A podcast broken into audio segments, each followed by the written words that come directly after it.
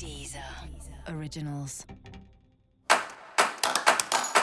Olá, esse é o Céu da Semana, um podcast original da Deezer. Eu sou Mariana Candeias, a Baga Astrológica, e esse é o um episódio especial para o signo de Aquário. Eu vou falar agora da semana que vai, do dia 21 ao dia 27 de novembro, para os aquarianos e para as aquarianas. Salve, salve, Aquário! Como está você? Questões familiares aí ou da sua casa? Pegando, né? Parece que tivemos mudanças aí nos últimos dias e você está lidando com isso da maneira que é possível. Dá a sensação de é, umas situações que ninguém dá muito braço a torcer, que a mudança é muito difícil, que as questões aí ficam muito truncadas. Aos poucos isso vai melhorando.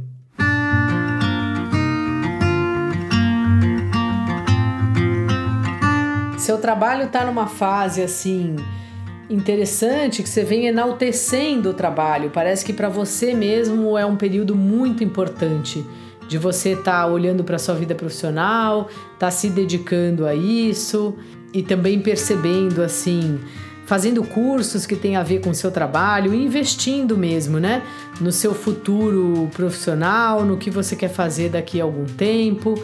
E você parece bastante concentrado nisso aí essa semana. Também é uma semana que você vai procurar seus amigos, que é bom a gente procurar os amigos, a gente sair com eles. Lembrando que a gente ainda está na pandemia, então se for sair na rua, vá de máscara, não aglomere, mas pode ser encontros virtuais também.